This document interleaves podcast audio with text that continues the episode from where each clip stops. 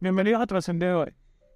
Soy Jesús Esteban Guerra y estoy muy emocionado de presentarle a nuestro invitado especial, Luis Ángel Pereira.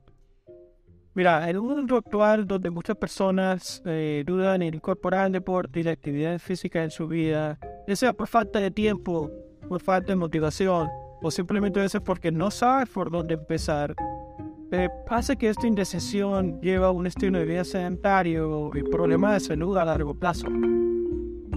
Luis Ángel, como entrenador experimentado y apasionado del deporte, ha enfrentado problemas y ha creado soluciones efectivas a través de su enfoque de entrenamiento de mercado fitness.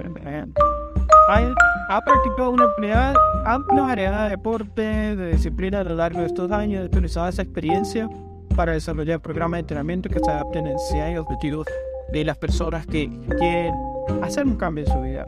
Hoy Luis nos va a compartir su conocimiento, sus ideas, sus consejos acerca de cómo superar esta duda, esta inseguridad a través de su historia, de, de la información que, que él ha podido vivir y procesar en. Este episodio no te lo vas a querer perder y si ya estás entrenando, ya tienes un estilo de vida en el cual has incorporado el, el, el estilo fitness en tu vida, pues siempre hay algo que aprender. Sin más que empezar, empezamos.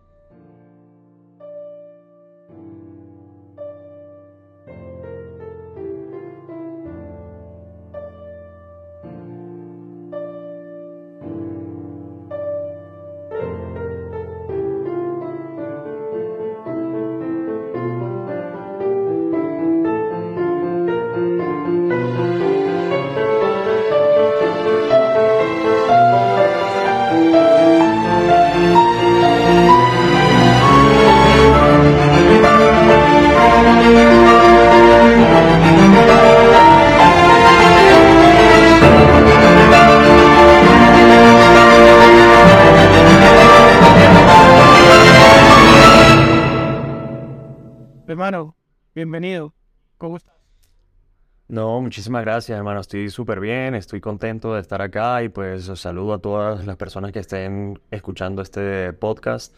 Eh, la idea es pues conversar y inspirar, inspirarnos juntos y inspirar a otros a través de pues estas palabras que vamos acá a entonar juntos. Definitivamente, definitivamente. Bueno, mucho que no puedo saber, eh, por supuesto, que nos conozcan, sobre todo a nosotros, de verdad es captan, ¿no? Pero para aquellos que no, eh, Luis Ángel y yo estudiamos en la universidad, nos graduamos de, de Oral en el 2016, en la Universidad Católica del Bachera.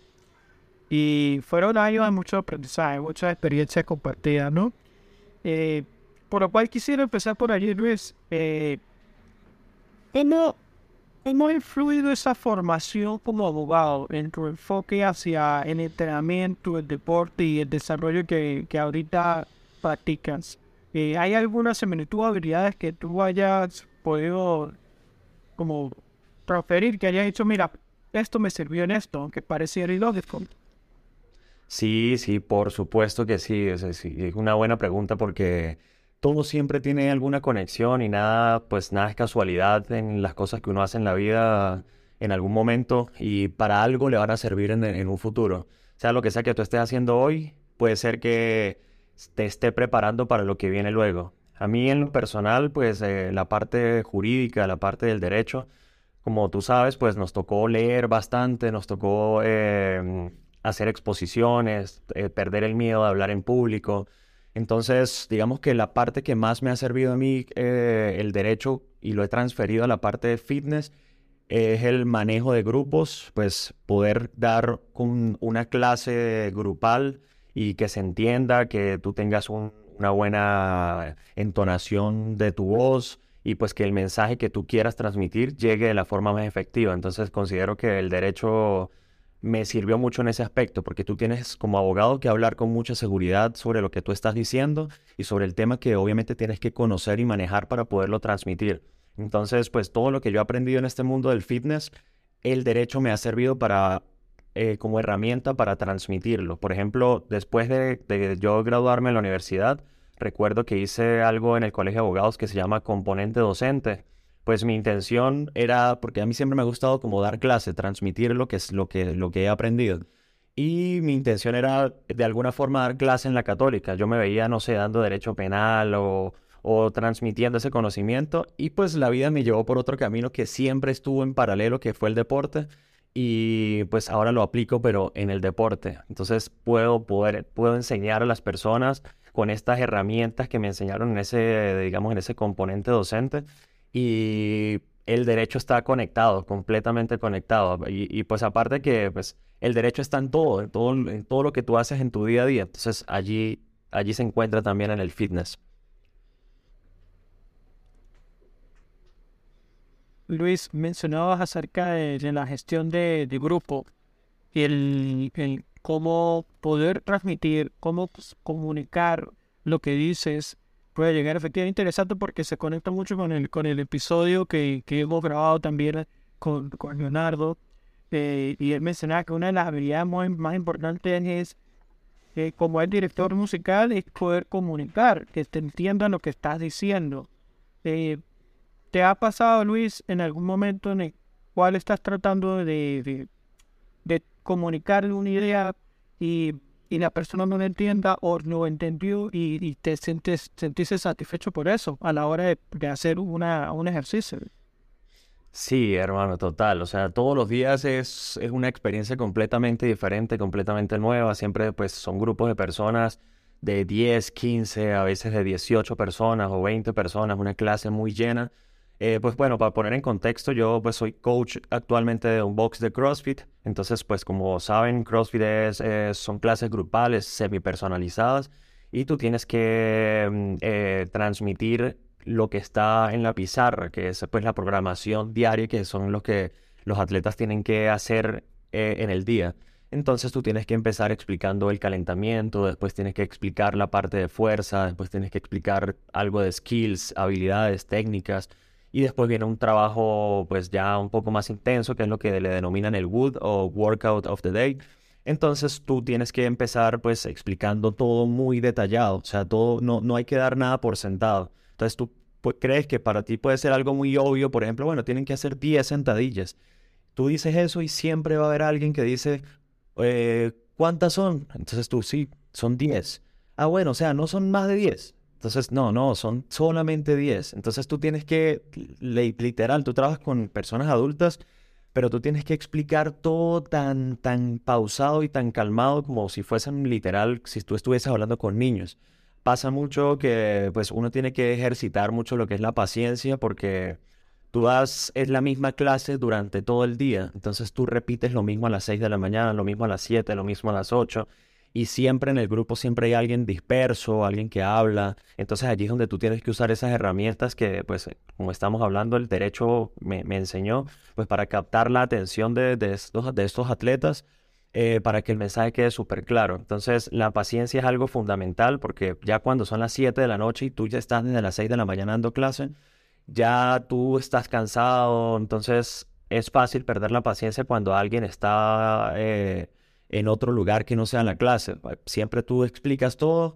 ¿Hay alguna pregunta? Le dices tú al grupo y siempre hay alguien que dice, sí, yo tengo una pregunta, ¿puedes volver a repetir todo otra vez, por favor? Y uno como que, Dios. Entonces, bueno, son esas cosas, ¿ves? Y pues uno empieza a aprender a, entender a la gente, a, ver que también están distraídos o con la cabeza en otro lado, con el trabajo. Entonces uno también aprende a no juzgarlos, aprende a tener la paciencia para poder repetir otra vez lo que tú estabas ya hablando. Y ya poco a poco, en la medida que pasa el tiempo, ya la gente conoce la dinámica, o a veces ya no entienden, pero se quedan callados y después en la medida que arranca la clase, ellos viendo a sus compañeros se ubican en, en, lo que están haciendo. Entonces, pues eso es cuestión de paciencia y de, y de fluir con la, con la clase.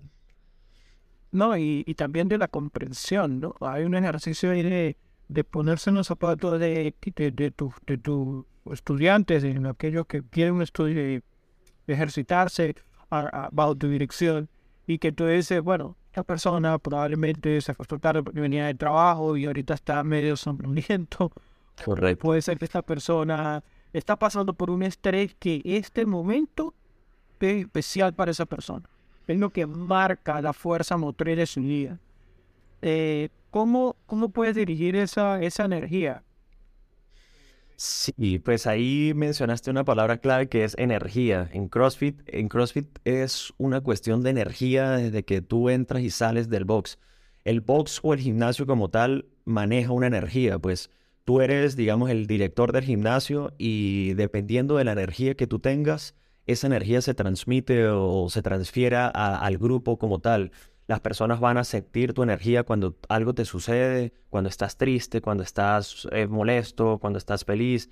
Entonces, pues digamos que es un reto el, aprender a, dominar o manejarse uno mismo energéticamente para que la clase fluya bien. Por lo general, yo pues siempre trato de mantener una energía, una, vibración alta, digámoslo así, y es muy fácil también eh, percibir o sentir la energía de los usuarios. Hay personas que tú sabes que están llegando con algún problema sin, sin que lo digan. Em, y tú por ahí empiezas a manejarlo. Entonces tú empiezas a sentir como que, bueno, esta persona le pasa algo, voy a, ver cómo la abordo para, para, entender qué es lo que le sucede.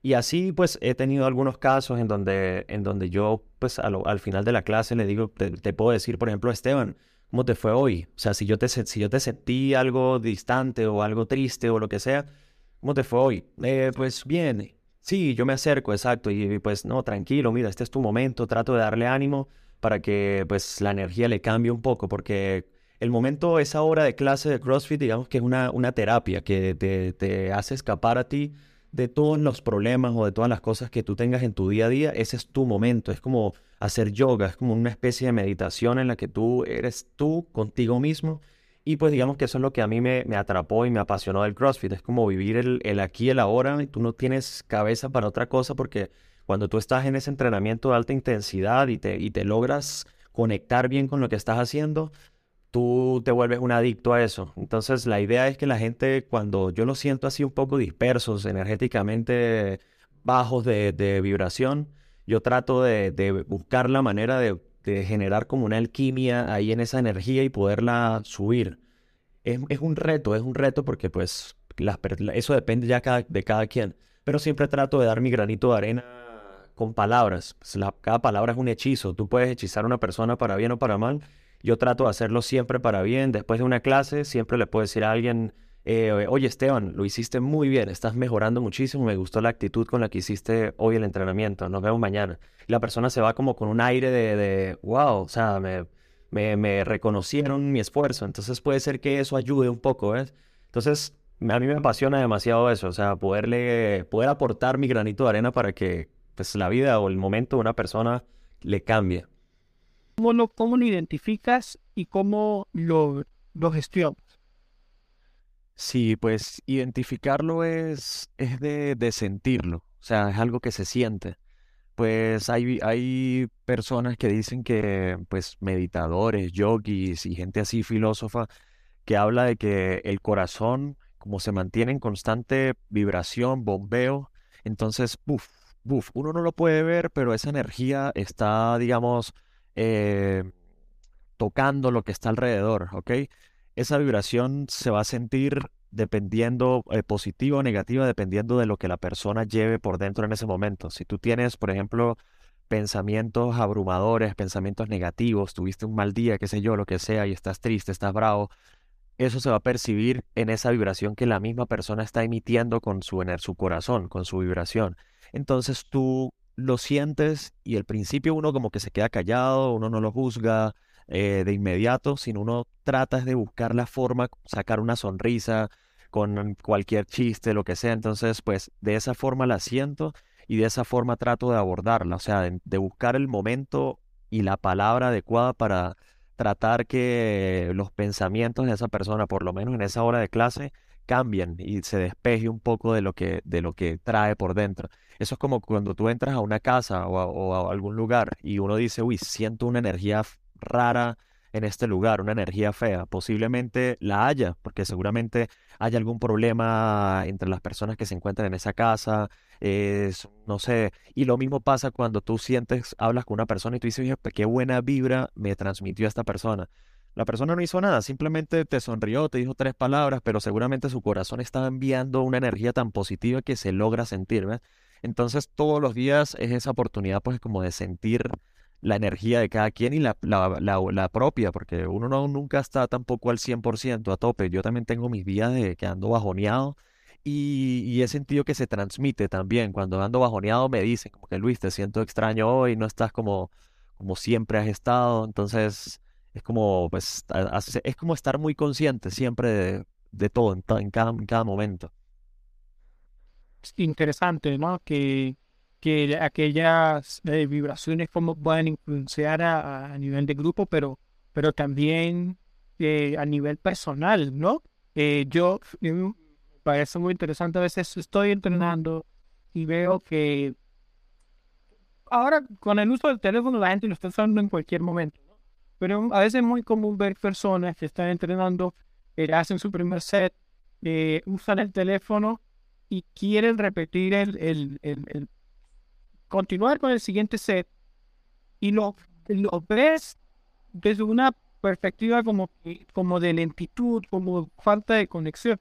De hecho, me ha pasado que yo a veces he querido hacer eso, agarrar el teléfono entre repeticiones y, y no hay una sintonía entre lo que yo quiero en, en, la ejecución que quiero dar y lo que, y lo que me hace sentir lo que genera.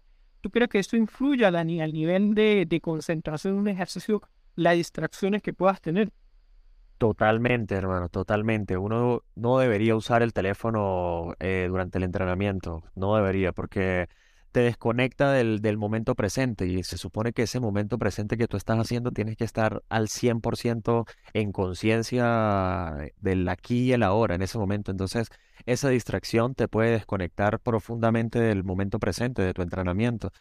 Imagínate que tú estés haciendo el primer set y de repente agarras el teléfono y lees los mensajes y tienes un mensaje, no sé, de tu jefe y te está regañando por algo, te está diciendo algo, entonces tú ya el segundo set lo vas a abordar de otra forma completamente diferente, ya estás bajo de nota, entonces es como entender que ese es tu momento, ese es el momento más preciado que tú tienes en tu día, ahorita que vivimos en una sociedad donde tú tienes que trabajar y trabajar y trabajar y trabajar. Entonces, entender que esa hora de clase es para ti, es sagrada. Tú tienes que desconectarte de todo lo demás y enfocarte en ti en ese momento. Ya después del entrenamiento vendrá el momento para, para tomar el celular y pues siempre, de hecho, en algunos boxes de CrossFit yo no lo implemento mucho porque yo no soy así como tan castigador, yo soy mucho más flexible, pero hay coaches que ven a alguien con el teléfono y los ponen a hacer burpees de castigo. Entonces yo pues entiendo que trabajo con adultos y yo pues les digo que el celular no lo pueden usar porque tienen que estar conectados con la clase, pero si veo que hay alguien que lo hace, pues no lo juzgo tampoco porque por algo lo estará haciendo. Y yo digo, bueno, seguramente tiene un problema, tiene que atender esa llamada. Entonces, pues no soy tan castigador en ese aspecto, sino trato de transmitirles el mensaje de que, de que cada quien sabe lo que está haciendo. Si tú te quieres conectarte, conectas. Si te quieres desconectarte, desconectas, porque eso es una labor propia. Tú estás cumpliendo o yo estoy cumpliendo ya con mi trabajo de dar el mensaje y de dar el entrenamiento. Tú verás ya en tu libre albedrío cómo lo abordas es, interesante porque al final eh, esto no es como, digamos, una, una clase en, el liceo, una clase en la universidad, eh, mis iglesias donde hay ciertos convencionalismos que te hacen sentir obligado a estar allí. Aquí eh, vas a ti y nadie está obligado a estar en primer lugar. En segundo lugar, están pagando para estar allí. Entonces, pero tú aún así estableces ciertos, ciertos límites flexibles como para que, oye, está aquí, aprovechalo.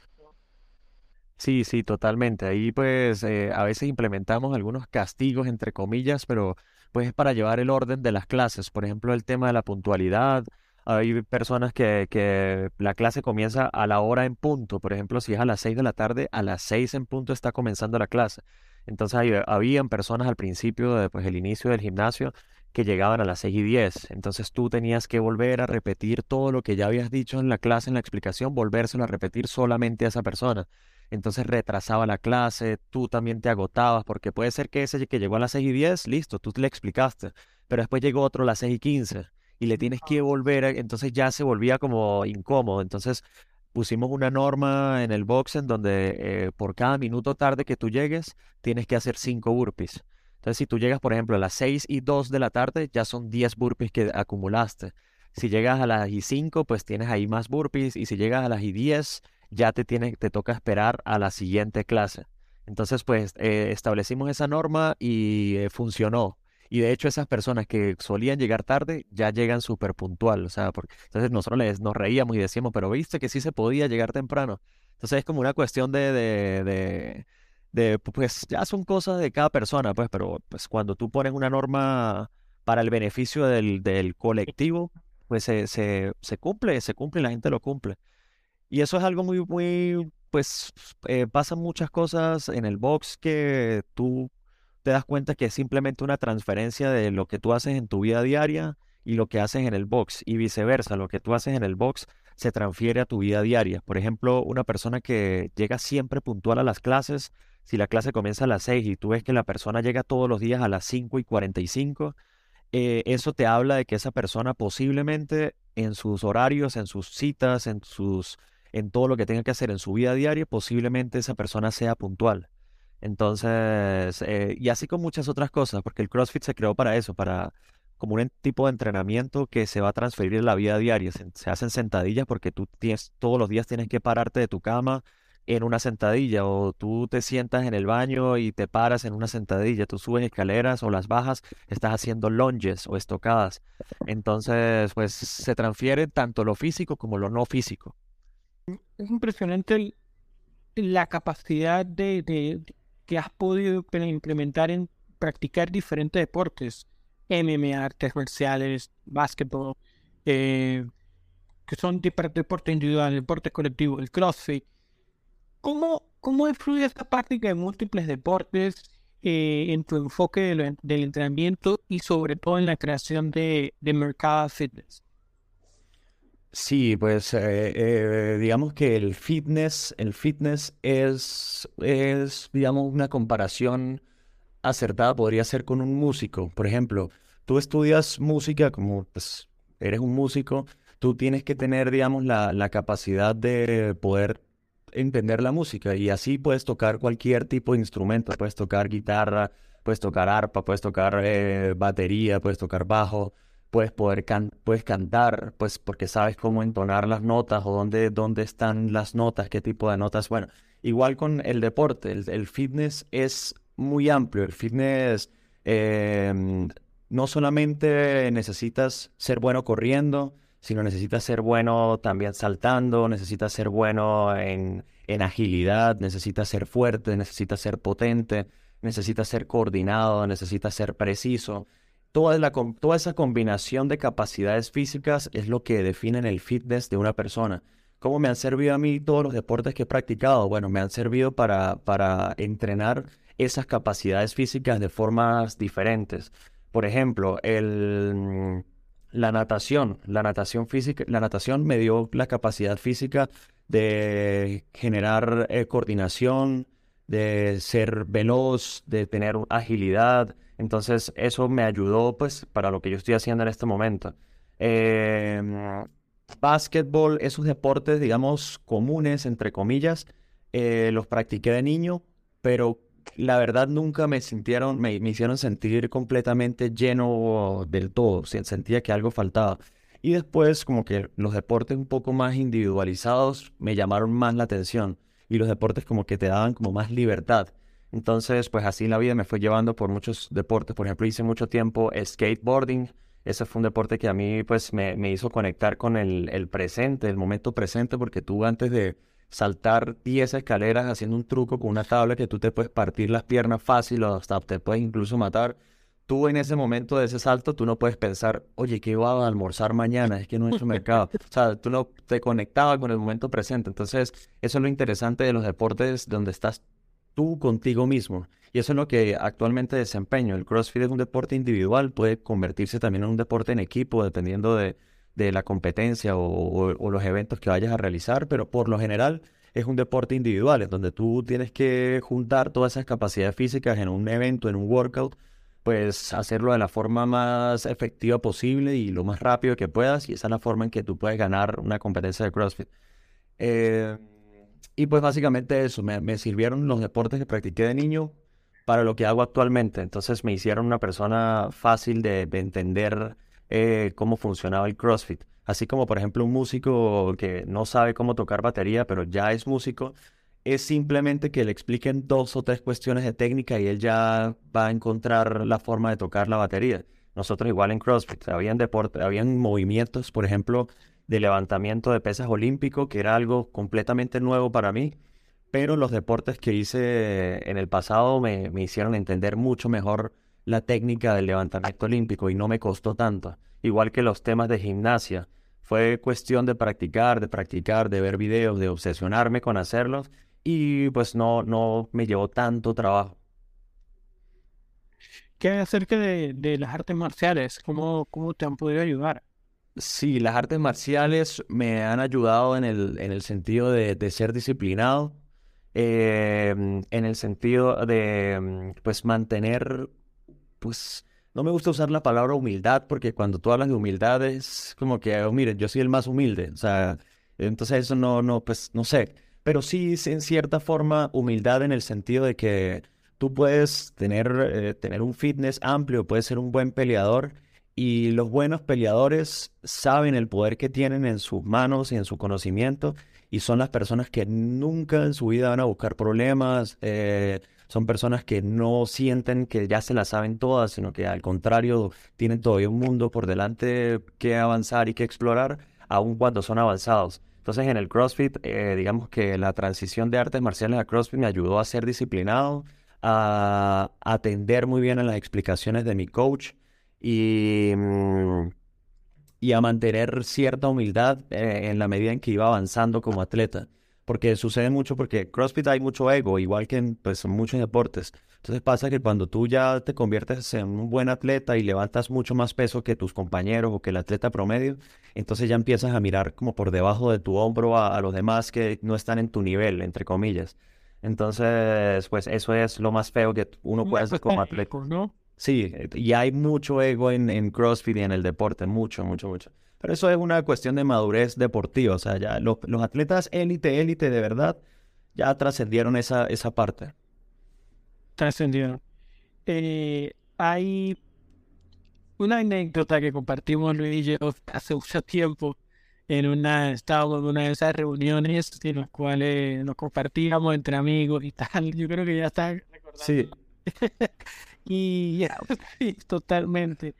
Y, y llegó un grupo, estábamos va- varios amigos eh, de, de, del salón y en eso llegó otro grupito de, de, de repente un año menor, de otra sección, no, muy bien.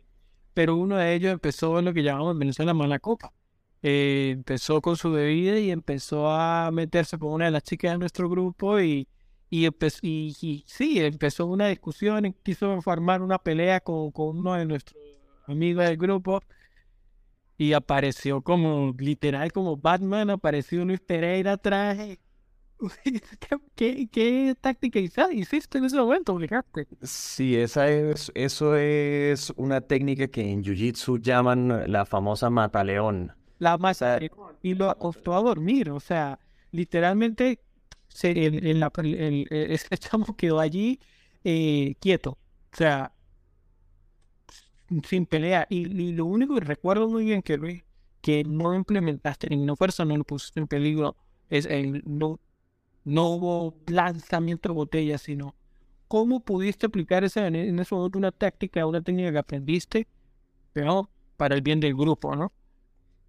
Sí, sí, en ese momento yo recuerdo que después, días después de ese, de esa anécdota, yo entré en una reflexión y yo decía, oye, las artes marciales son increíbles. O sea, porque primero te dan un autocontrol que, que pues, que tú te quedas, digamos, sorprendido de, de El lo- poder que lo- tienes. del poder que tienes, exacto. Y, y de la forma en que tú lo puedes controlar. Porque puede ser que tú tengas mucho poder y mucha, mucho entrenamiento y mucha técnica, pero si tú estás mal de aquí de la mente y te dejas llevar por las emociones, tú puedes terminar matando a alguien a, a golpes. Porque tú tienes, haciendo daño. Entonces, me acuerdo que en ese momento lo que sucedió fue que como empezó la pelea ahí en el, en el porche de la casa, digamos, y había un carro, había una mesa con vasos. Entonces yo lo que quería era neutralizar. O sea, yo dije, yo no quiero, o sea, yo quiero que esto se acabe ya. Y lo que hice fue que literal, como un gato, me fui detrás de él, muchacho, y le salté, le salté en el- por la espalda y le apliqué esta llave de mataleón. Y mm, donde yo hubiese sido otra persona o una persona que se deja llevar por las emociones, yo fácil pude haberle hecho una mataleón, pero después me le monto encima y le entro a golpes en la cara. Me meto en tremendo problema legal después porque me van a demandar por, por daños. Eh, después el, muchacho quiere cobrar venganza, me meto yo en otro problema, eso iba a ser súper feo. Entonces, bueno, eh, lo que yo hice fue que apliqué la Mataleón y me acuerdo que mi entrenador de MMA en ese momento nos había explicado que tú al, tener ya la Mataleón eh, en ejecución, desde el minuto, desde el segundo 0 al segundo 11, la persona se desmaya. Si tú estás ya con la Mataleón bien montada. Del minuto 11 al minuto 20, 25, ya tú puedes matar a la persona. Entonces yo recuerdo que tú- yo le monté la llave, empecé, ya, se- ya estaba bien montada, él no, él no la defendió bien y yo sabía que ya estaba lista. Entonces empecé a contar en mi mente, uno, dos, tres, y, y llegué a 11. Y cuando llegué a 11 yo sentí que él dejó de hacer la fuerza que estaba haciendo para defenderse y ahí fue cuando lo solté. En ese momento él estaba ya a- eh, entre despierto y desmayo.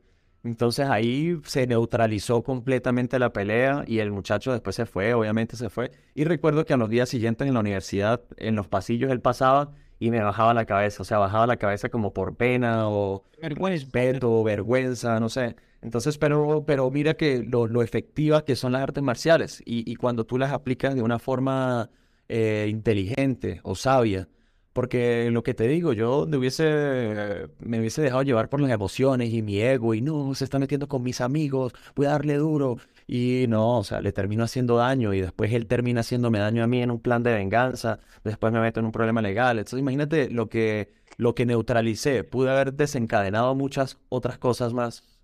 Una, esa, una línea demasiado delgada, ¿no? Es una línea demasiado delgada entre lo que pudo haber ocurrido y entre lo que efectivamente ocurrió que era, era para lo que está hecho, las artes marciales. Exacto. Las artes marciales no están para, para provocar problemas, ¿no? Sino, sino todo lo contrario. Es, es la pacificación de, de, de- de energías, de momentos, y es quizás lo que mucha gente no, no, no entiende.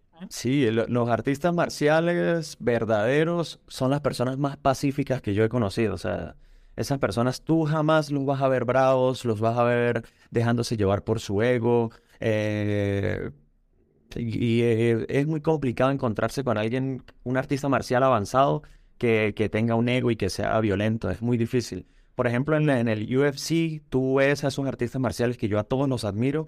Cuando tú ves en las ruedas de prensa que ellos se gritan y se, y se pelean, pues ahí hay una cuestión de marketing, que pues quieren que haya una audiencia, porque la audiencia le gusta ver ese, esa riña entre ellos y esa, esa, esa adrenalina, el grito, el que, las palabras. Entonces, pero yo estoy seguro que detrás de todos esos gritos hay un respeto enorme entre ellos, entre ellos los que van a pelear, eh, porque son artistas marciales y un artista marcial es pacífico. Pasa que eso es un negocio y es un show también que, que meten allí. Hay que vender, hay que vender. vender. Exacto. Por eso los, los peleadores más polémicos, como por ejemplo Conor McGregor, son las personas que más han vendido en las artes marciales y siguen vendiendo. O sea, cualquier pelea que vaya a ser Conor McGre- McGregor va a ser una pelea súper eh, taquillera, se va a vender absolutamente todo.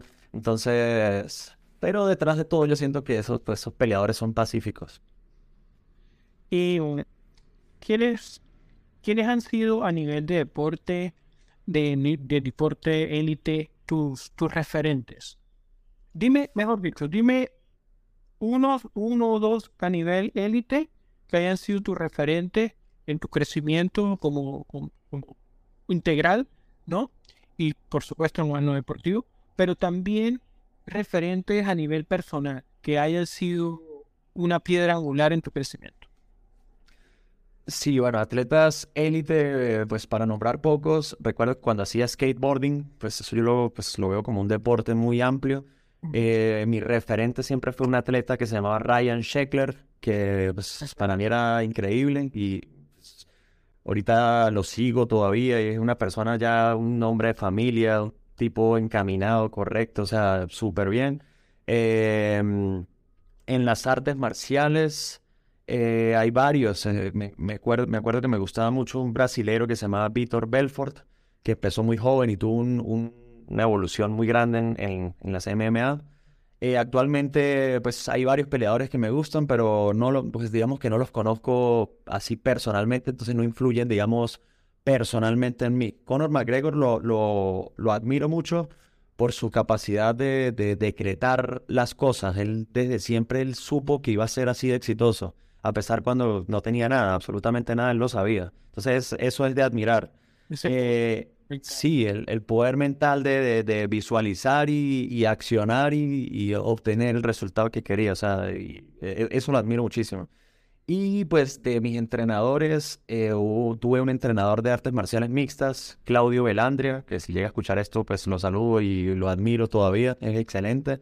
Y él siempre, él fue una persona siempre conectada mucho con la espiritualidad y yo lo sentí, siempre sentí esa conexión entre, entre entrenador y atleta y lo veía como un referente deportivo y personal también, siempre fue muy muy correcto en sus cosas, entonces, muy bien. Y actualmente en CrossFit me gusta muchísimo un atleta que se llama Rich Froning, que creo que lo admiro muchísimo, creo que fue como cuatro veces campeón de los CrossFit Games, si no me equivoco. Em, y marcó pues, o sea, como un antes y un después en el CrossFit. Y actualmente sigue, sigue siendo un gran atleta. Ahorita va a los CrossFit Games, pero en categoría Master de 35 a 40 años y sigue siendo todavía un ejemplo. Y el estilo de vida que lleva, lo que ha hecho, lo que ha creado es, es de admirar. Entonces creo que ese actualmente es como mi referente en el deporte que estoy practicando pues ahora. Interesante, eh, Luis, que decías el, dentro de, por ejemplo, Conor McGregor, que podía decretar algo que quería que ocurriera y cómo eso te ha enseñado, ¿no? el, poder visual, la visualización, ves algo, no existe, pero está en tu cabeza, lo llevas a, lo, ejecutas, se crea. ¿Cómo, ¿Cómo tú podrías transmitirle esa idea o cómo se le transmite a alguien que, que, que entra como principiante en el mundo del fitness, en el mundo del deporte, que lo quiere integrar, de repente no quiere en un nivel, no quiere estar en el, en el atleta, no quiere ser atleta, pero pero si quiere incorporar en su vida, ¿cómo podría usar el poder visual a, la hora de ejercitarse?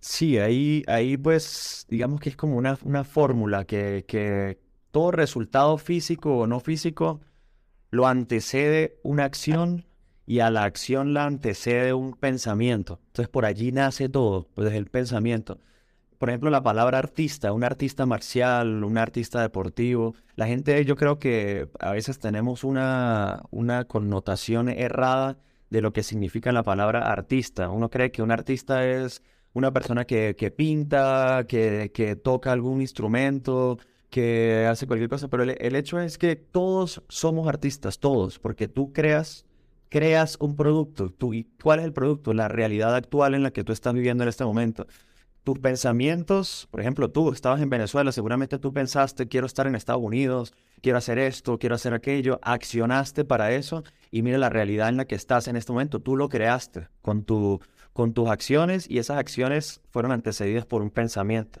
Entonces, así es como una la forma en que se crea la realidad en, en, este, en este plano terrenal. Entonces, digamos que si las personas que llegan al gimnasio por primera vez eh, pues yo hablo con ellos y les pregunto pues cuál es su meta, qué, cuál es, qué objetivo tiene.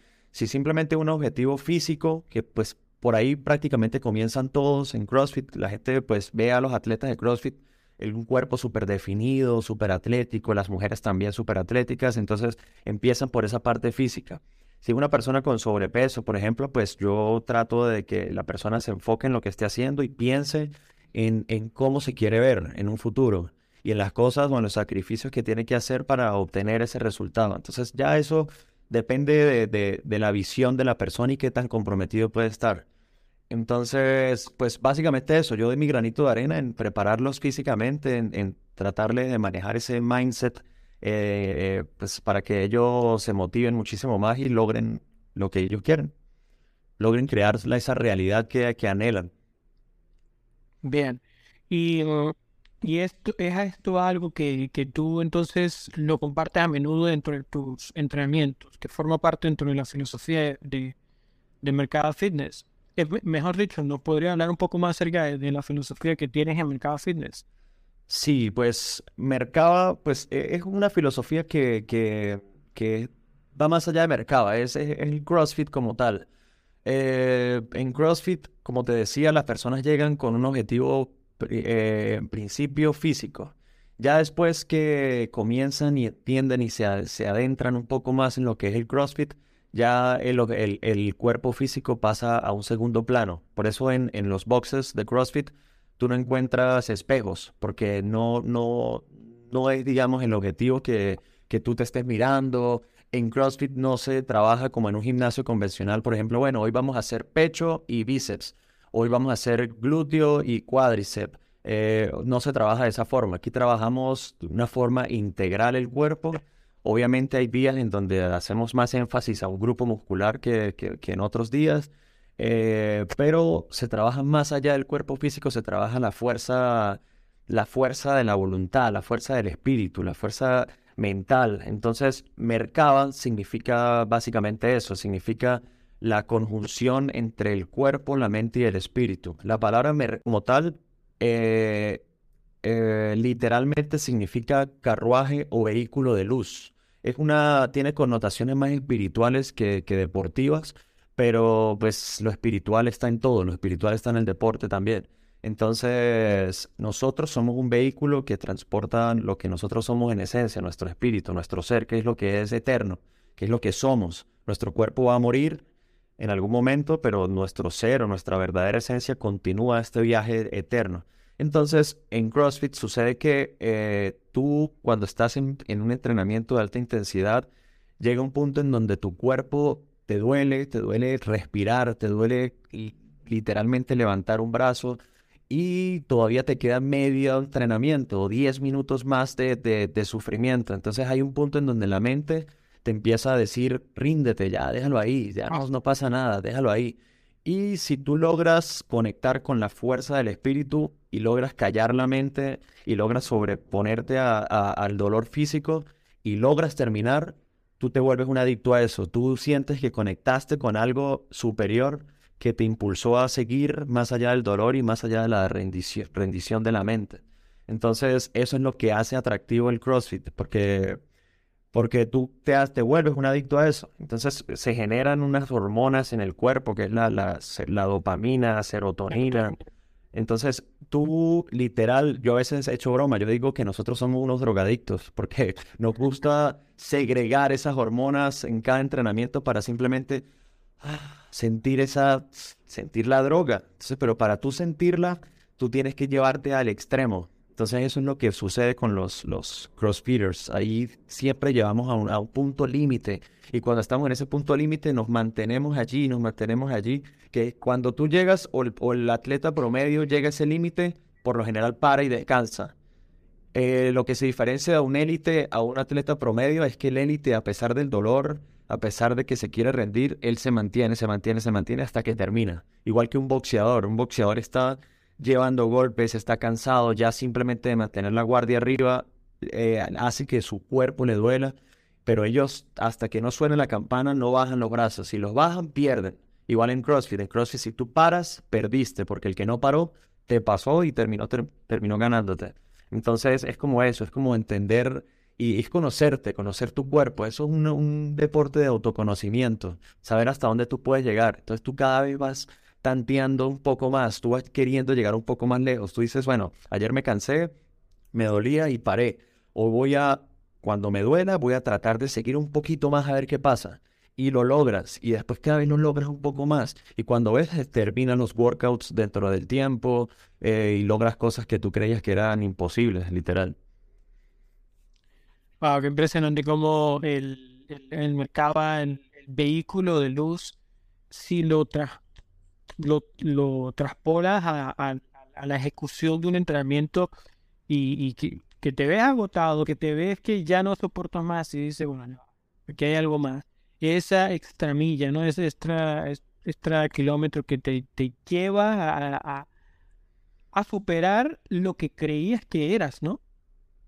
Correcto, sí, esa, esa milla, el foie, no sé si has visto el video que un borrachito que dice el foie, ese, ese, ese loquito está súper en lo que es, él sabe de lo que está hablando, el foie es esa, ese extra, es dar el extra, y no todo el mundo está dispuesto a darlo.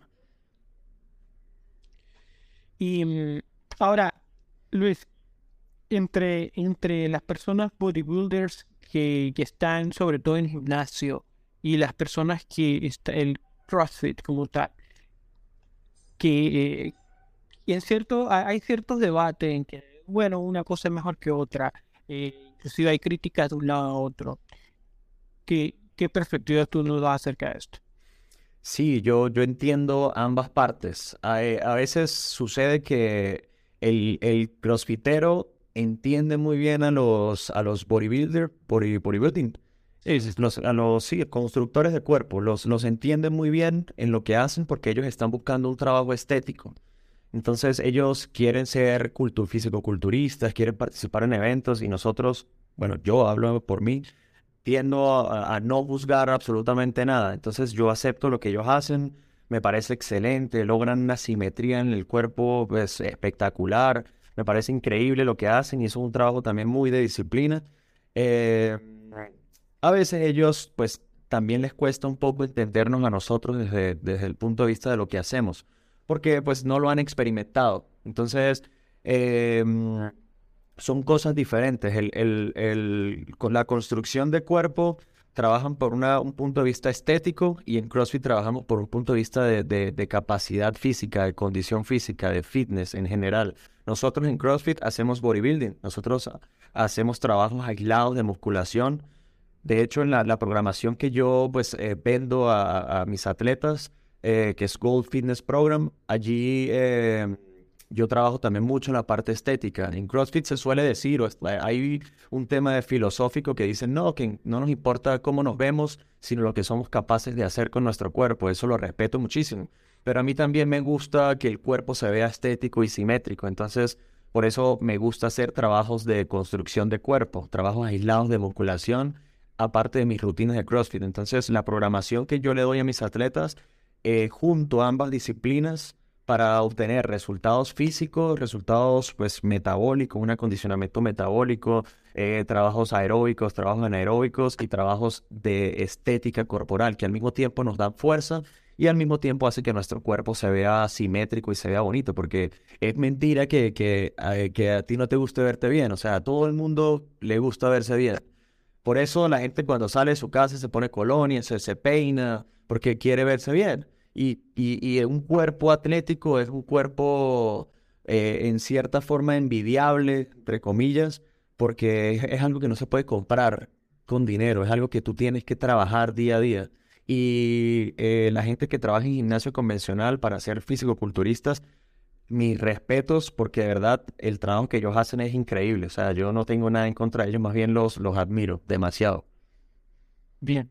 Ahora, ¿tú ¿Tú consideras que una persona puede llegar a, superar sus límites, puede desarrollar un cuerpo simétrico que estéticamente eh, sea hermoso sin tomar en cuenta su lado alimenticio, sin de repente, no, yo como lo que sea, pero yo me entreno durísimo, yo me mato en el gimnasio, yo hago crossfit, etcétera.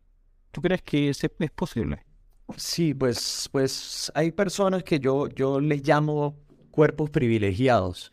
Eh, literal, son personas que, que pueden comer cualquier cosa, entrenan un poco y ya se ven bien. O sea, pero eso es un porcentaje pequeño. Eh, eso es una cuestión de, de... No es realista eso. No es muy realista pensar que todo el mundo puede hacer eso. Sí, sí, exacto. No, no, porque hay personas que comen un poquito de harina y se engordan. Entonces, todo, eh, el, digamos que el, el, general o el promedio necesita una combinación de nutrición, de buena alimentación, de buen entrenamiento y de buena calidad de sueño. Esas tres cosas combinadas puede generar un cuerpo estético, puede generar una condición física alta eh, y pues hay que combinarlo, ¿ok? Nosotros en CrossFit, por ejemplo, quemamos muchas calorías, entonces puede ser que nosotros comamos a veces mal, entre comillas, pero lo, lo quemamos con nuestros entrenamientos y nos mantenemos, digamos, saludables o fitness, aunque un cuerpo estético no es sinónimo tampoco de salud. Tú por internamente puedes estar mal si comes obviamente grasas eh, no saludables todos los días. Eh, si te descuidas, pues todo eso influye también. Pero si tú logras llevar una buena nutrición, un buen entrenamiento y una buena calidad de sueño, créeme que tu, tu proceso va a ser mucho mejor. Comida y sueño. ¿Qué,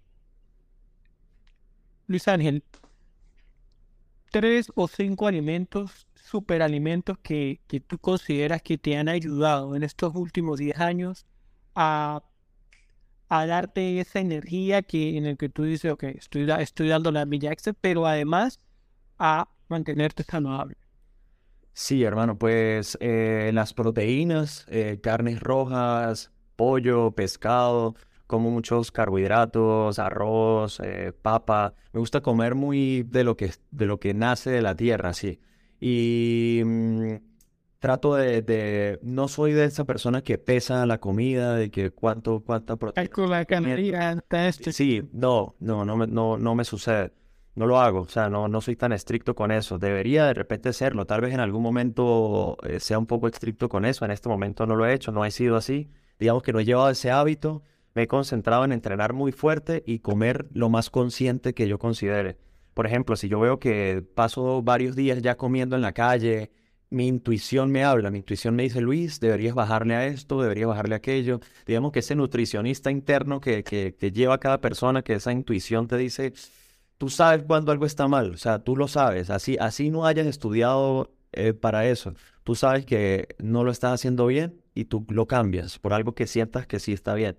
Entonces, digamos que mis comidas son eso, carbohidratos, grasas saludables, proteínas, me suplemento con creatina, con algunas proteínas de vez en cuando, pues como suplementos. Eh, y pues aquí mi, mi, debilidad, entre comillas, pues que es algo ya de hábito desde niño, es el pan, el pan, la harina, el pan con café, eso siempre ha estado en mi dieta y creo que a veces si, si yo me, me pusiera como meta dejarlo un tiempo y concentrarme en, una, en un plan nutricional, creo que mi, mi fitness evolucionaría un poco más. Tengo, como te digo, no lo, no lo estoy haciendo en este momento. Eh, en algún momento cuando lo haga, pues miraré los resultados. Por el momento estoy, me siento cómodo con, con el, fit, el fitness que he obtenido, con el que tengo y con el que sé que voy a, voy a seguir desarrollando porque esto es algo ya que tú cuando entras y cuando lo experimentas, eso es algo que se convierte en, en tu día a día, tu hábito y pues creo que siempre voy a hacer ejercicio. Es muy interesante que mencionas que hay, hay los alimentos que, que mencionaste comunes son carnes rojas, pollo, eh, pescado, pero hay mucho, puede haber mucha gente que suele pensar cuál es ese producto eh, en el mercado de fitness que necesito comprarme, de qué marca, eh, qué cantidad, porque ese es el que me va a dar el cuerpo que yo sueño. No me dijiste nada de eso. Sí, no, ahí ya entra un tema de marketing. Aquí, hay, aquí ya cualquier tipo de proteína, huevos, te, funcionan para tu objetivo, pero pues hay un negocio de, suplementos deportivos en donde te venden una proteína, pues te pueden poner muchas especificaciones allí y todas son a base de lo mismo. Entonces ahí depende ya del marketing que tú tengas. Por ejemplo, em, en estos días estaba en una charla con un nutricionista aquí muy famoso en Bogotá y él decía que, por ejemplo, la, proteína de Sasha Fitness, eh, él decía que los hombres por sí solos no compran esa proteína. Ellos la toman porque su esposa o su pareja la compra, pero ellos no la toman. Ellos compran otra proteína que sea, que tenga, no sé, un tipo musculoso así en la punta, un león. Entonces es algo que va de marketing, pero es el mismo producto, el mismo componente, entonces es el mismo suplemento. Entonces allí va de eso. Entonces la gente a veces quiere es como una fórmula secreta para ver qué, qué, qué hacer para evitar el esfuerzo un poco. Aquí lo que hay es que esforzarse. El atajo, ¿no? Aquí es todo un trabajo de disciplina, de esfuerzo, de sangre, sudor y lágrimas, como dicen. Literalmente. También mencionaste el sueño. Eh, ¿Cómo es que el sueño es un componente importante a la hora de tu performance, de tu rendimiento?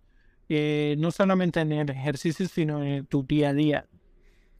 Sí, allí pues si tú tienes una buena calidad del sueño, tú puedes dormir 7, 8 horas, pero si es una calidad, una buena calidad de sueño que tú de verdad descansas, allí tu cuerpo se recupera, tus fibras musculares se regeneran.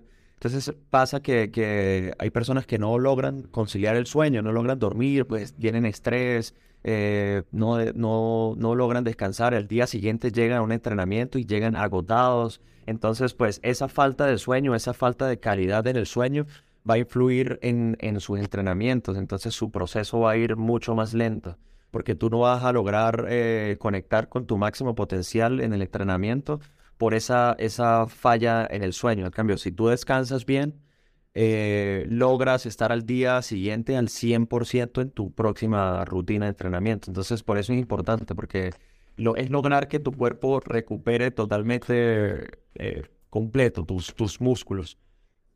¿Qué, te ayuda a ti a dormir bien? A, sentir que sí descansaste. Yo creo que, que primero es una la, paz mental. O sea, por allí comienza todo. Porque hay días en donde yo me, he ido a dormir estresado con algo en la mente y, le, y me, estoy quedando dormido y le sigo dando vuelta a ese tema, le sigo dando vuelta, le sigo dando vuelta al tema y cuando veo pasaron dos horas y no me queda dormido. No me pasa, por lo general, no me pasa, me pasa muy poco, pero trato de, de despejarme, o sea, de, decirle a la mente, ya, este es tu momento de descanso, tranquilo, ese problema que tienes va a pasar, no, tranquilo. Trato como de hablar conmigo mismo. Entonces me relajo y, puedo conciliar bien el sueño. Y la otra es que pues como mi jornada es larga y entreno y estoy dando clase, entreno, entonces llego tan cansado que hermano, literal estoy cerrando el gimnasio y cuando, o sea, cierro los ojos y veo ya la cama, veo, me veo durmiendo. Entonces logro descansar completo, o sea, más bien me hace falta dormir más. y a la hora de, a la hora de durante el día, ¿Tomas siestas o no? Sí, sí, a veces tomo una siesta de 20 minutos, 30 minutos, no más de eso, y me recupera bastante para la jornada de la tarde. O sea, me recupera bastante. Hay veces que no las tomo, pero me relajo y me, me, quedo por ahí tranquilo hablando, lo que sea. Pero me funciona, me, me sirven esas siestas en la tarde para, para la siguiente, para la jornada de la tarde y, de la noche. ¿Tú tomas café o no? Sí, sí, sí, sí, súper, bastante. Tomo por lo menos tres veces al día por lo menos. Por lo menos. Muy bien. Eh, ¿Tomas café después de las 4 o 5 de la tarde? Sí, y no afecta mi sueño. A veces me lo tomo a las 7 de la noche y no lo afecta. No, no sé qué pasa, pero... Con cafeína.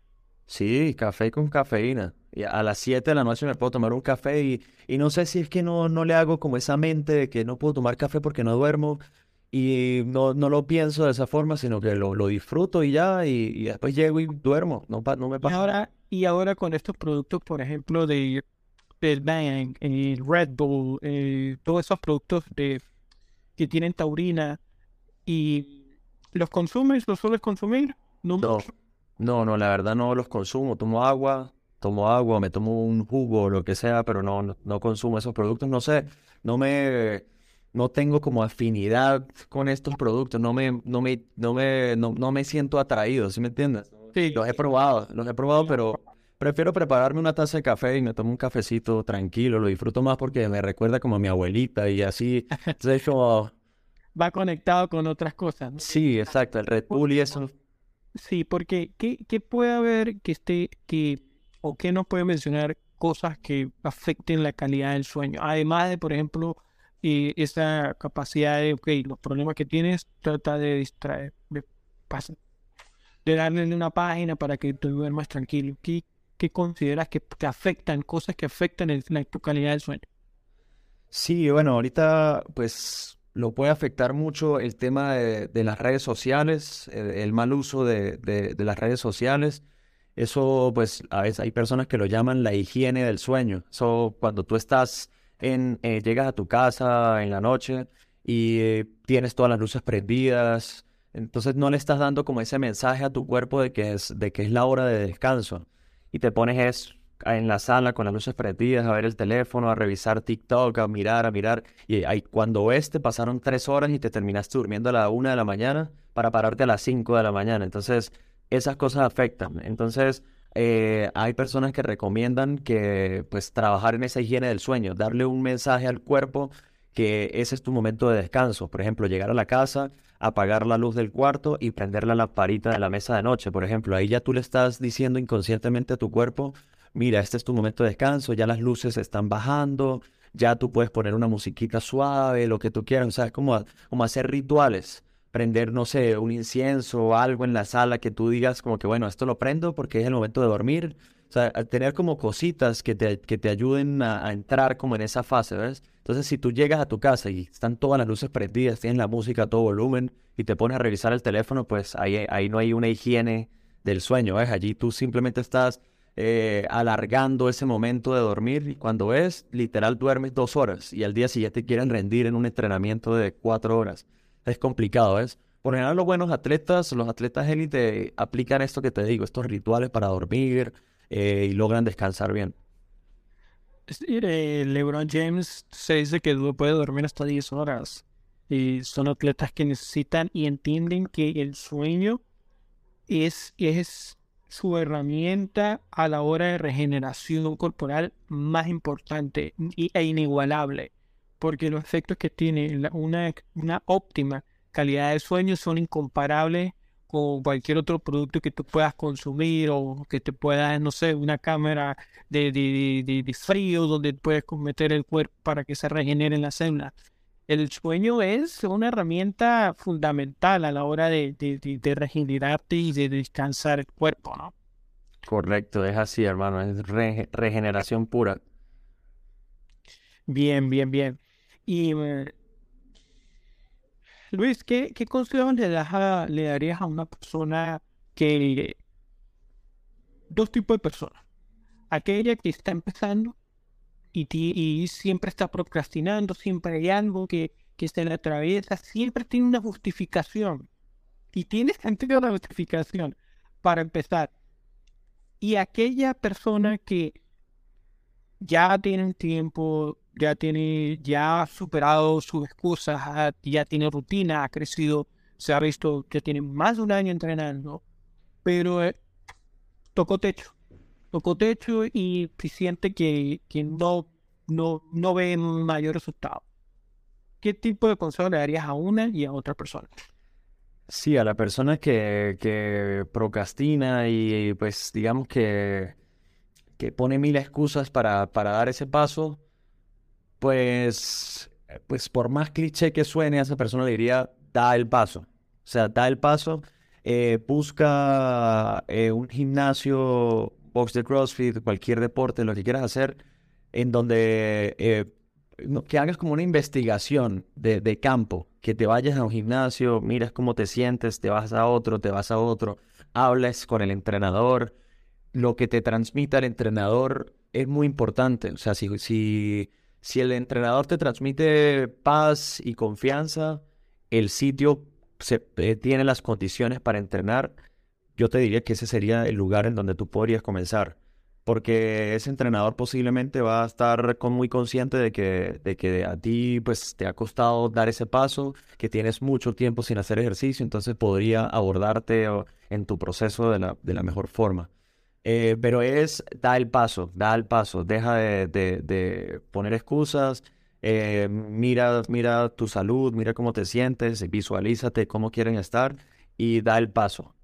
Y la persona que, que ya entrena pero siente que está estancado de alguna forma, eh, que hable también con su entrenador, que hable con su coach, porque los coaches entendemos que detrás de cada atleta primero está la persona. Entonces nosotros sabiendo conocer a la persona antes que el atleta, podremos ver cuáles son los problemas que está presentando el atleta. Puede ser que, ese atleta como persona esté pasando por problemas eh, económicos, eh, pues, problemas emocionales. Entonces es como poder dar, dar esa palabra de aliento para que la persona continúe con, con, con el proceso que lleva.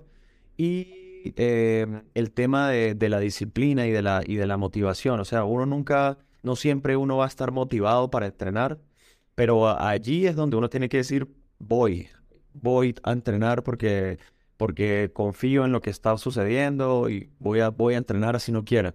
Y a veces sucede que el día que tú vas a entrenar sin querer ir a entrenar, termina siendo un día espectacular, o sea, termina siendo uno de los mejores días. Entonces es como que no tienes ganas, hazlo igual, hazlo, hazlo. A menos que tu cuerpo ya te esté hablando y tu cuerpo te diga, estás cansado, te duele el cuerpo, descansa, pues eso ya es otra cosa, ¿ves? Porque el descanso también es necesario en el entrenamiento. Hay un día a la semana en donde tú puedes hacer un descanso activo o puedes simplemente hacer un descanso pasivo. Completamente te desconectas del entrenamiento, te vas a hacer cualquier otra cosa que no tenga nada que ver con el deporte. Eso también es muy saludable. Bien, Bien, bien, bien. Luis, ¿nos podrías contar de experiencias con tus clientes eh, que, que hayan encajado en, estos dos ejemplos? ¿Alguna anécdota que hayas tenido con, con ellas? Sí, esta transformación que viste, un antes y un después. Sí, eh, sucede mucho eh, al principio.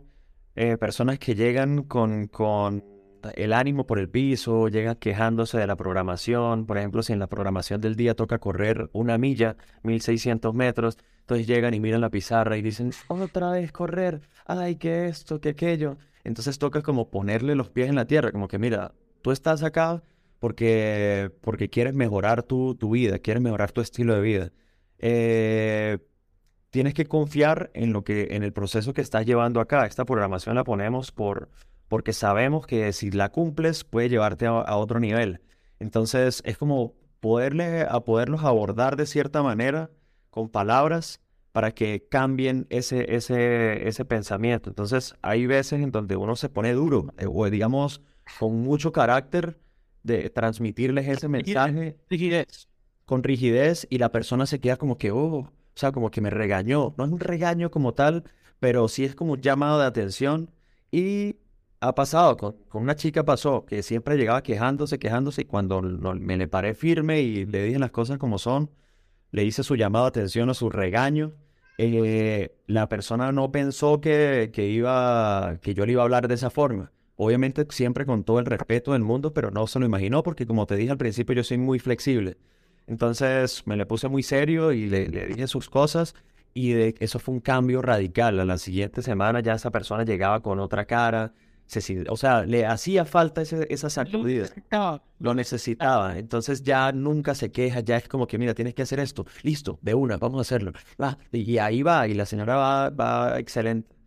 Qué interesante, porque Luis, mucha gente eh, puede hasta confundir y creer que, que hay personas o mujeres, en fin, que, que, les gusta la violencia, que le hablen duro, y, y lo confunden con lo que realmente es es el poder de la seriedad y la rigidez en las acciones. Tú cuidas el grupo, pero ya va.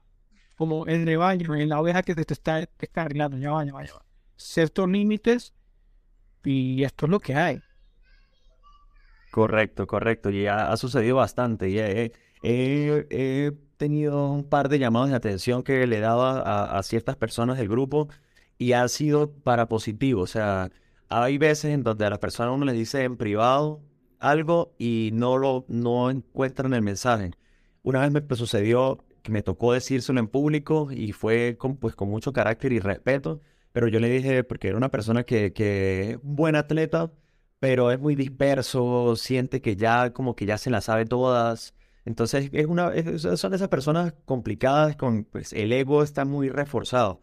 Entonces en una clase pues me tocó decirle, porque estaba, mientras yo estaba explicando, todo el grupo estaba atento a la clase y él estaba por allá recogiendo algo, por allá en el baño, por allá así, no estuvo atento a, la explicación. Entonces cuando llegó y se integró de nuevo, dijo como que, ¿qué es lo que hay que hacer? Como que así, pero ¿qué es lo que es así? Y entonces yo pues, yo le dije, bro, mira hermano, eh, tú eres un buen atleta. Parte de ser un buen atleta no es simplemente llegar y y hacer el workout y morirse haciéndolo y sudar y darla toda, no. Parte de ser un buen atleta es desde el momento cero, desde el momento uno de que tú llegas al box, desde que tú saludes a tus compañeros, que tú prestes atención a las clases, que tú después de terminar tu workout motives a los que no han terminado. Todo ese conjunto de cosas hacen a un buen atleta. no solamente llegar y tirarse al piso cuando termines y sudar, sino prestar atención a la clase, bro. Entonces te invito a que seas un buen atleta, presta atención a las clases. Y hermano, esa persona presta atención ahora a todas las clases. o sea, entonces ha sucedido. Y fue una enseñanza de vida para él. Sí, sí. Eso pasa mucho como en la universidad, bro. Cuando, por ejemplo, la, la balsa, que era como el terror de, de, de la universidad, cuando tuvo esa primera clase, ese primer encuentro que yo tuve con él, que la gente le decía a él nadie le pasa un examen, nadie le aprueba un examen. Eh, el que yo estoy seguro que el que me dijo eso era una persona que no entraba a la clase, que no le prestaba atención. Y Balsa en su primera clase dijo, muchachos, yo sé que de mí dicen muchas cosas, pero mi consejo es vivan su propia experiencia y vívanlo por ustedes mismos a ver. El que seguramente el que les dice eso es una persona que no me presta atención, que no y es totalmente cierto. O sea, ¿cómo quieres tú mejorar o ser bueno en algo si tú criticas, si tú eh, no prestas atención, si tú sientes ya que te la sabes? Entonces son muchos aspectos y muchas cosas con las que tú tienes que pues lidiar como, como instructor, ¿ves? Totalmente. Luis, para ir cerrando, ¿cuál sientes que es tu legado? ¿Qué es el legado que quieres dejar aquí en la Tierra para generaciones presentes y futuras. Sí, hermano, pues mi legado es, eh, yo me considero un, un agricultor, una persona que, que siembra, siembra semillas. Entonces, eh, ese es mi legado, o sea, que, que esas semillas puedan germinar en algún momento y que en algún momento de la vida una persona en donde yo haya sembrado una semilla, esa persona diga o recuerde alguna de mis frases o algo y diga, oye, esto me ayudó, esto me, me hizo crecer, esto, entonces, que, que, esa semilla que yo siempre pueda, pueda aportar de un punto positivo en una persona y pueda cambiar el, la vida de una persona o el mundo interno de una persona, para mí ya eso es cambiar el mundo entero. O sea, si tú logras cambiar el pensamiento o lo que, eh, algo para positivo de una persona, eso para mí es un trabajo grande, ese es mi legado, o sea, y tratar de transmitir, eh, transmitir eso a otras personas, que convertir en sembradores a otras personas, que puedan ser agricultores también, que puedan sembrar en otras personas y así poco a poco el mundo va, va a cambiar a, mejor. Entonces, si yo puedo aportar algo positivo en la vida de una persona, ese, ese, con eso quedo satisfecho. Está hecho el trabajo, sí. Correcto. Wow. Luis, Muchísimas gracias. De verdad, encantadísimo que hayas podido, podido compartir tu, tu experiencia, tu sabiduría, tu, todos estos consejos y nuestra audiencia lo, aprecia muchísimo, de verdad. No, yo encantado de estar acá y pues si alguna de mis palabras pudo haber tocado el corazón de, de alguna persona de esta audiencia, el trabajo se hizo. Entonces yo encantado, encantado de estas invitaciones, de poder transmitir un poco de, de mi energía. Em, y nada, hermano, gratitud, gratitud con, contigo por invitarme y pues toda la gente que escuche esto y logra apreciarlo, gracias. Claro que sí, y para los que quieran estar, los que estén interesados en, dar ese paso, ¿no? De ese, dar ese paso adelante, dale. Eh, en, el, en la publicación de este, de este podcast vamos a ponerle información de Luis, eh, acceso a sus programas, eh, ojo, no hay un intercambio aquí de, publicidad, ni mucho menos. Simplemente es, algo que persona quien confío, atestigo la calidad de ser humano que es y por lo tanto lo que produce. Eh, sé que si alguien le puede ayudar, pues bueno, que se ponga en contacto contigo. Así sea, bienvenidos todos a este mundo fitness. Aquí los espero. Claro que sí. Bueno, esto ha sido todo por hoy. Eh, por favor, si te ha gustado este episodio, compártelo con tus amigos, tus familiares. Puede ser que haya una persona en la cual pueda cambiar eh, su perspectiva y, te agradezca el, el hecho de que le hayas compartido este episodio. Suscríbelo, suscríbense en este podcast. Eh, si estás en Spotify, si estás en Apple Podcast o cualquier plataforma que estés escuchando, dale cinco estrellas porque de esa manera podemos llegar a más gente y podemos compartir más este, estos mensajes. Esto ha sido todo por hoy. Nos vemos en la próxima.